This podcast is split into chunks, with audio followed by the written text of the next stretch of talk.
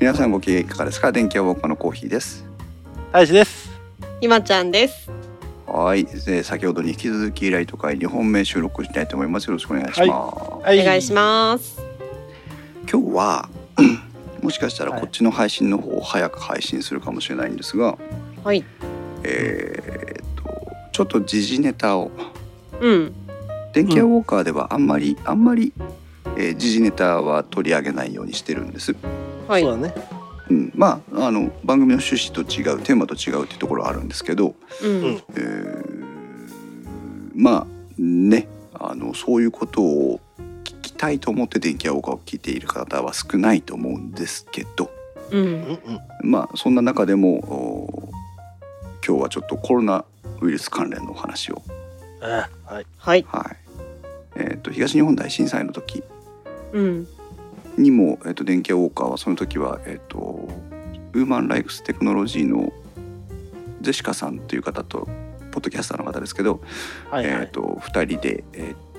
東日本大震災を受けて、えー避難生活とかあるいはえっ、と緊急に逃げなきゃいけなかった時に、えー役立つ家電みたいな特集をうんしたりもしたんですけど、うん。えーっと今日はまあそういう家電のネタでもなくただ単にちょっとそぞらにコロナウイルスの話関連の話をしたいなと思ってたんですが、うん。はい。えーまあね大変なことはもう言わずもがならぬそれは置いといてですけど、えーう今日ニュースでたまたま見たんですけどね、うん。えーっと大きいビルとかを白くライトアップするといううん。取り組みをしているとこがあったりするらしいんですけどこれはなんだかわかりますわわかかんんなないい。かわかんないうん。これは医療関係者に対して頑張ってくれてありがとうみたいな感謝の意を表そうという取り組みなんだそうです。うん。うん、で、えー、と似たような取り組みで、えー、と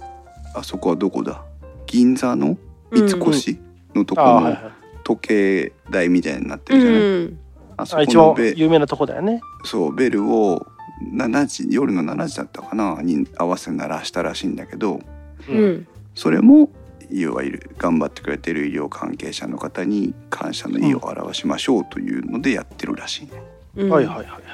い。で行政市役所とかに行っても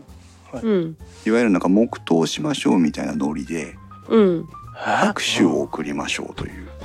うん。うん。ことをやったりしてるらしい。なるほどね。ほうはいほはし知ってたそういうの。い。知らない。家から出てないから知らなう。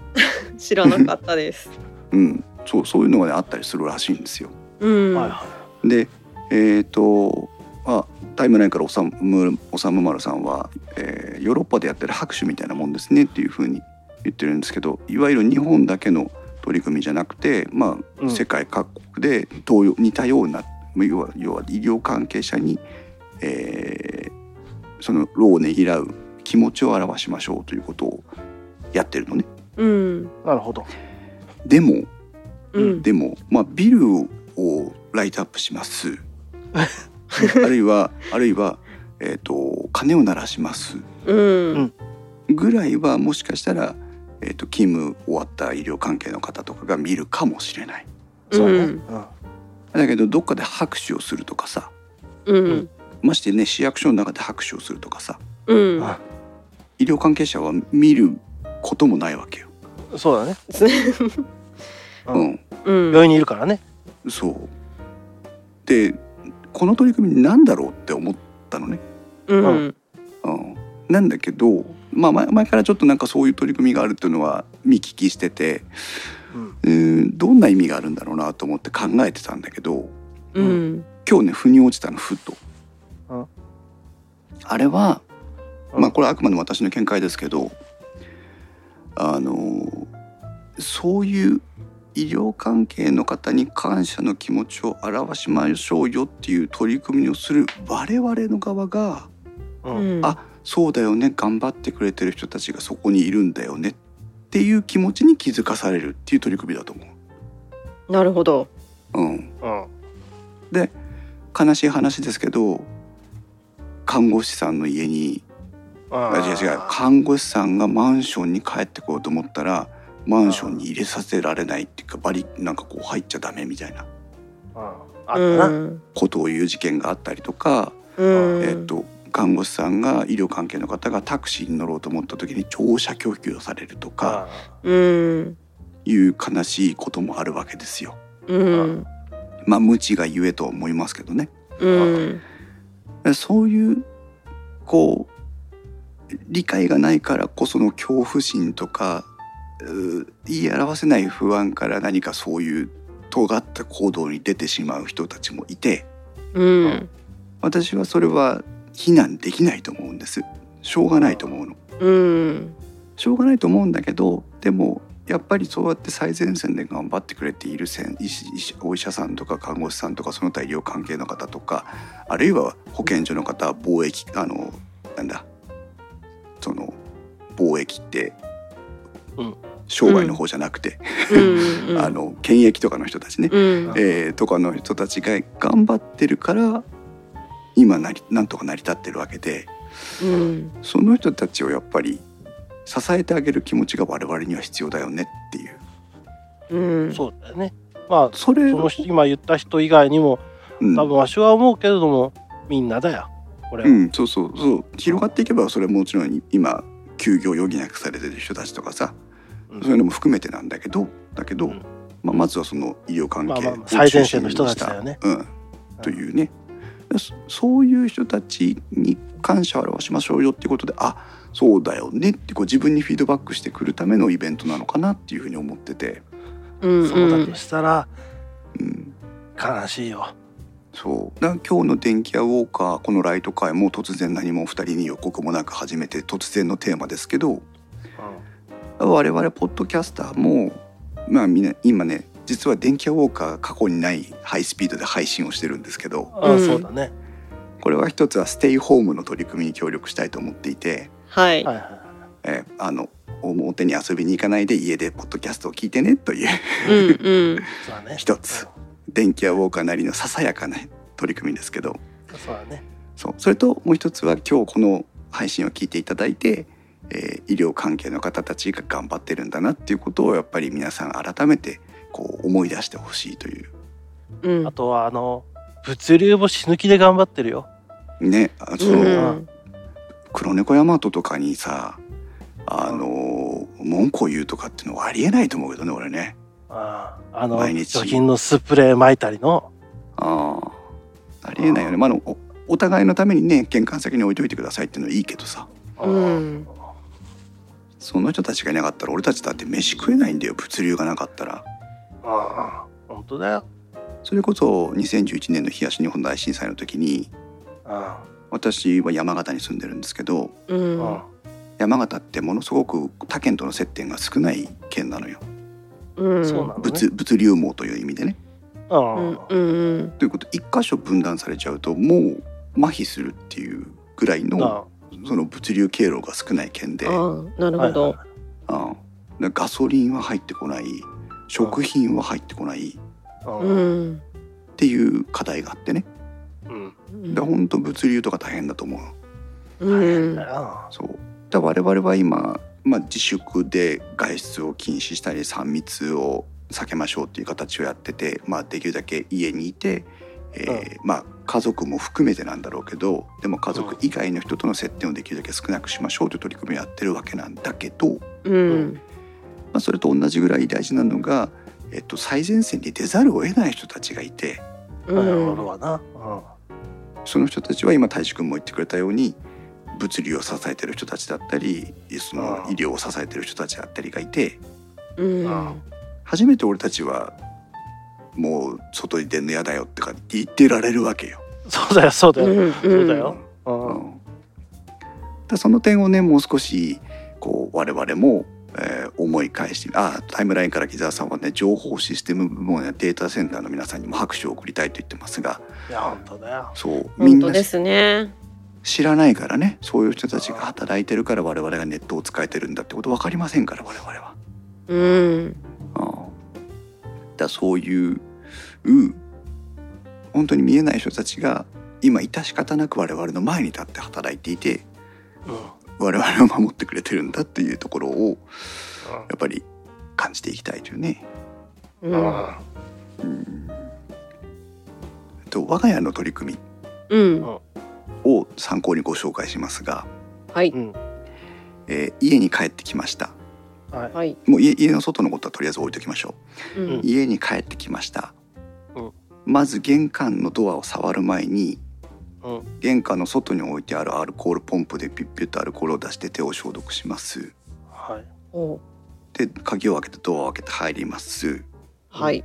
そしたら玄関でえーっとうちの娘っちはカバンも下ろして上着も脱ぎます、はいはいうん、で私はそのままそのままち一番手前に自分の部屋があるので自分の部屋に入ります、うんうん、で、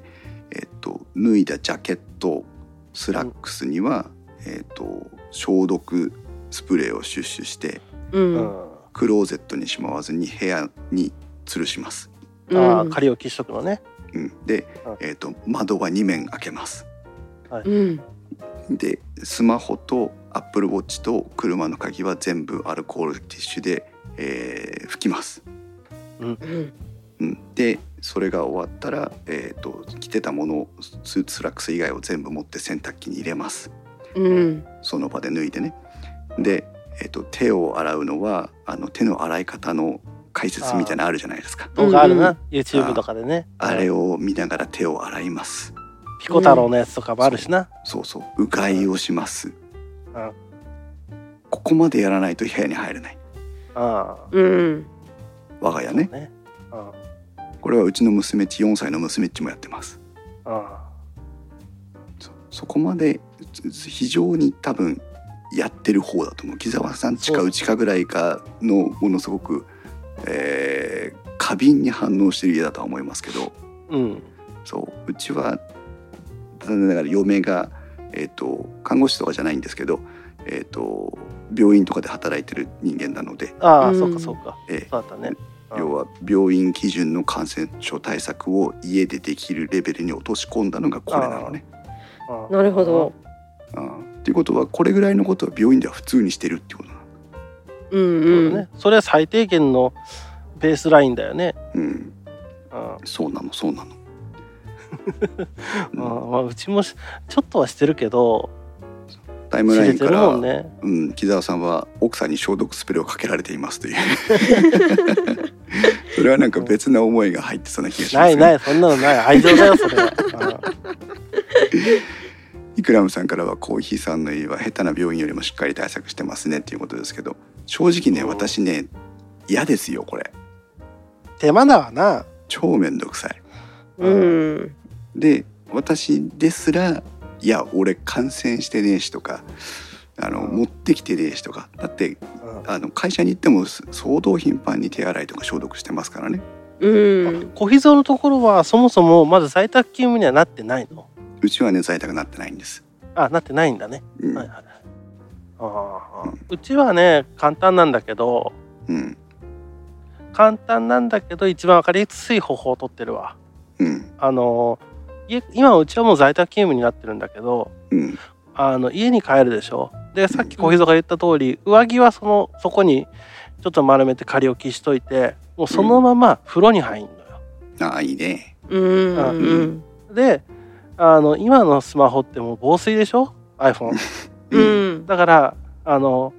スマホと体一発で風呂に入ってうん体を流してそのままスマホも石鹸でまでは洗わないけどうん流水でこう、うん綺麗にはするようにはしてる。うんで脱いだ服とか全部目の前洗濯機だからそのまま洗うと。 ううんん iPhone も洗濯機に入れるとエアポッツも入れるとっはいていうのをやってる。ちなみに皆さんあの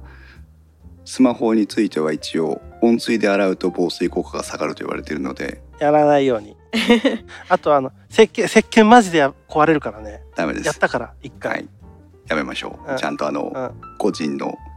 責任で自己責任でそうそうそうやってくださいあの石鹸はあのね液晶があるじゃんうんううんん液晶の隙間から水が入ってくるうだんはかいら浸透圧なのかなでもなんかそういうので水が入ってきて抜けなくなって地獄を見たことがあるから、石そうだね鹸はやめといた方がいいと思ううんえーっとタイムラインから CO2 さんは手洗いに対する意識は本当に変わりましたねということでスリッパちゃんさんは朝起きたらまず体温を測ってますこれ私もやってますうおいいね、いいね、はい、イクラムさんは衣類への消毒液のスプレーは効果には疑問がありますというそれは私もそう思いますよそう思うんだけど、まあ、最低限できることをしたいということなので協力はしています、うんうんうんでもう一つ今度出てくるのが、えー、と日々そのうん貿易対策感染症対策で必要となってくる、うー物資の、まあ、購入手配についてですけどうんマスクが一番最初にね皆さん思いつきますがあ、うんそうだねはい、マスクメーカーが目の前にいるじゃんそうそうそう、今はねひまちゃんがマスクひまマスクをいっぱい作ってくれてるのでうんあの マスク工場そうひ自ま家マス製ク工マス場クが工ね場うんひまちゃんにはね私のマスクを2枚と嫁さんのマスクを1枚とあとうちの娘っちのマスクを2枚作ってもらったんだけどうんあれは大正解だったねよかったあーひまちゃんがうん妹さんに可愛いマスクを作ってるっていうのを見てて一番最初だよねそれねそう可愛いマスクっていう選択肢があるんだってその時気づいてうんそれでえっ、とで子供ってどうしてもほらマスクとかってしたくないじゃないですか。あー可愛くないねその真っ白の布みたいなやつつけてね、まあうん、今アンパンマン柄とかさそういうのもあったりするんだけど、ああそうなんだね、んそうでもそれがほら買えないわけだから、ああお店にねないからねうん、うん、なのでひまちゃんに、えー、と思いっきり可愛いやつを作ってくださいっていうオーダーをしたのねはいあー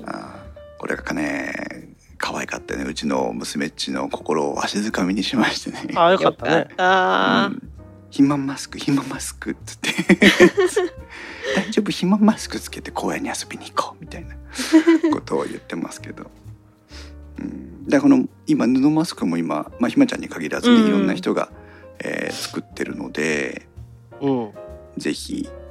まあね政府が配るマスクの前に十分行き渡るんじゃないっていう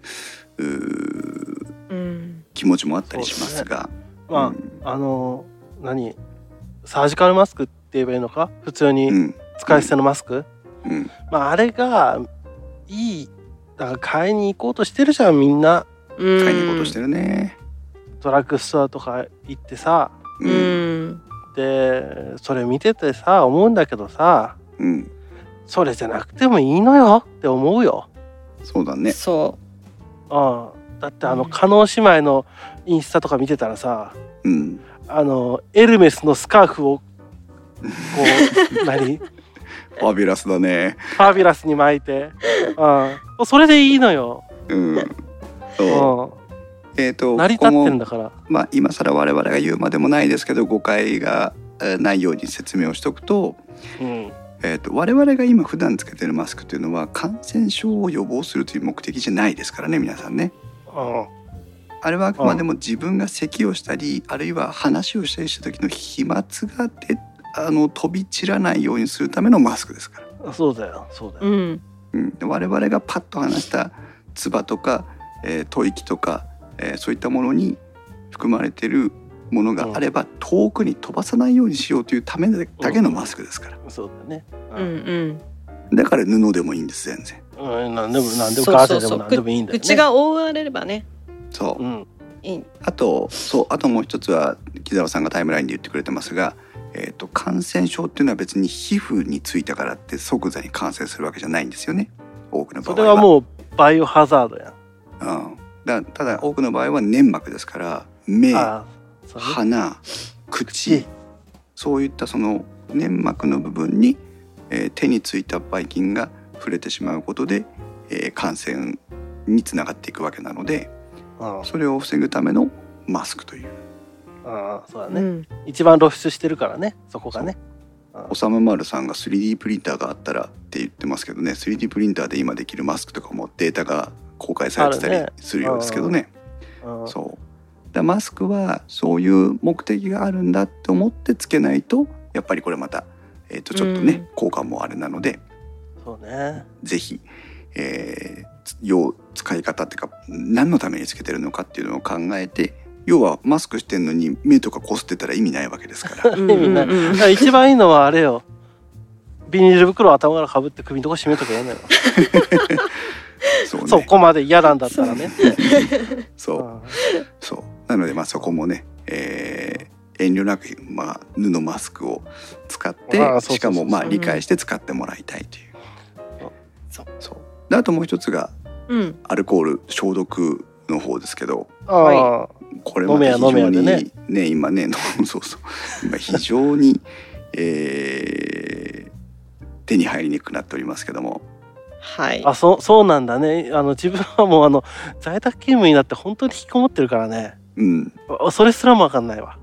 今は本当に、えー、とマスクと同様に買えないです。ああそうなんだで今酒造メーカーがねあの政府があー政府かなえっ、と緊急の場合に限ってのみ、えーうん蒸留したアルコール度数の高いお酒を消毒用として供用していいというふうな、えー方針を打ち出しましたので特例を出したのか特例を出しましたので、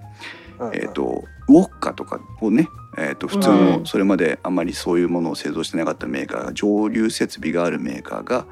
えーアルコール度数の高いお酒を蒸留して、えー医療用に供給をしたりもしてるようです。あーうんじゃあオッカスピリタスそういったもんだねそうだねそうそうそあとは何、超効く焼酎ってことだねじゃあそういうことだね。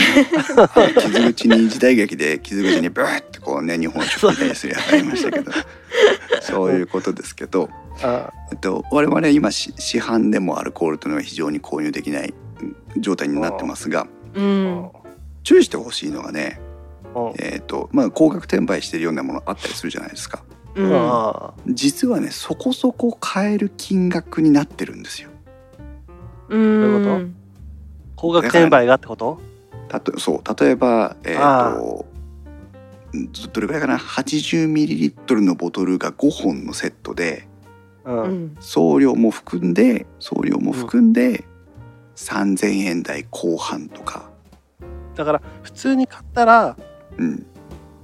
1500円1800円とかだけどってことうか、ん、そうあ手の出る高額って感じ。そうそうそうそうそうだって相手も商売ですから買ってもらわなきゃ意味がないわけですよ。うん。今はね商あの売というのかフェーフェーズが変わってきたいやまあ商売だからフェーズが変わってきてるから、えー、と一時期はものすごく高くても買ううん。だけど今はいろんな競合店が出てきてるので自分だけが高くても売れなくなっちゃったうんうんうん。だけど皆さん注意してくださいえっ、と今普通にその要はちょっと高いぐらいで買えるものはうん清涼感が感じられるいわゆるこう簡単に言えばメントールみたいなのがねうんうん。入ってるだけのジェル状の化粧水みたいなものだったりする場合があるようです。ああ。だから殺菌とかの効果はないってことだね。そう。アルコールで消毒スースーしてスージェるルかのような感覚がするけど、本当はどうなのみたいな。うん。あーだったらもうさうん。くあのエンジンオイルに手突っ込んだら綺麗になるんじゃないのあ手は手はベタベタになるか。なるかもね。うん、そう。なので、えっと、アルコール何パーセントとかっていうふうに歌ってないもの。うん。あはあ除菌ジェルとかって書いてあるやつだ。そうって書いてあるけど、うん果たしてこれ何なのっていうまああのきちんとした除菌能力がもあるものでもアルコール何パーセントって書いてないものもありますからうんうん。あ一でもそう概かにそうだねそれが除菌とかじゃなくてうんななんとかジェルみたいなその、うんまあ、商品これは名ねになるのかなとは思うけど、なんかテピカジェルのもじったようなやつとかで書いてあったりするんだろうね。うん、これはねあのねはっきり言ってわからないです我々レベルではあだからあのコメント欄とかにもねこれはあの清涼剤が入ってるだけのただの液体でアルコール消毒剤じゃないよとかっていうふうに書いてくれてる人もいたりしますけどうん。あーそれが本当か嘘かも私たちにはわからないです。ああうんそうだねあ要は本ア当ルにコーじルなんょ、だったら火つけたらわかるんじゃないのうんまあ、だから火つかなかったとかっていう人もいるの よあああいるんだそうけいどう見見るんだうんそういるんだけど、うん、とそれがじゃあ火がつかないから除菌効果がないのかっていうのはじゃあああ誰がそ教うだねえてくれるのってことなのでああそうだねはっきり言って分かんないですはい分かんないんだけど要は出回ってる商品っていうのはえ除菌力が期待できるものだけじゃないよっていうことを頭に入れておいてほしいんです。ああうねんああもう訳分からず飛びつくのはやめようよってことだえね。そうそう、うんうんでその上でどうしたらいいのかって言えばやっぱり粘膜に触らずに手を洗うということです。うん石鹸での。うん、そうだから石鹸で手を洗うっていうことをしっかりしていけば、えーまあそれほどあの頻繁にアルコールで除菌をしなくてもなんとかなるんでなかろうかという。そもそもの人間のその抗体力もあるからね。うんうんうそうねそうすうん 免疫力高めましょうみたいなのがね一番なので、ん、そうそうそう。うんまたあそれでね走り回るのはどうかとは思うけどわしはね。ああの、うんえー、と免疫力を高める一番いい方法、うんまあよく食ってよく寝るっていうのはとりあえず置いといてうんそそれだけじゃダメなのよく食ってよく寝るは大事だからねそれ実践してるんだけど、よく食ってよく寝てよく太るってやつね。うんえ毎日やってるよしっかりうんそうえっ、とね笑いましょう楽しくいきましょあーそれがでもそれは一番大事かもねう。ね、うん、のねそれは大事だね。あとね皆さん在宅になるとね喋んなくなる人もいるのよそうだねだズーム飲みとかって流行ったりしてますけど。あーあれ大事だと思うよう、うんん、あのこういう時だからこそ気兼ねなく楽しく話せる仲間とそのオンラインなり、ゲームだっていいですスカイプだっていいですズームだっていいんだけど、うんうんえー、と動物の森だっていいんだけど、えーと楽しく笑うという行為を、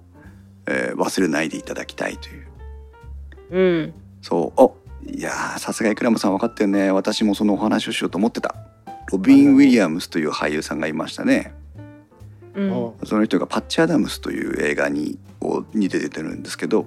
これ、うんひまちゃん知ってるパッチ・アダムスって映あ画の知ってます。ピおピピエロ鼻に赤いのそうそうそうそう病院のあれですよね。そうですがんとかで難病とかなのかな、私もはるか昔に見たやつなんで覚えてませんけど、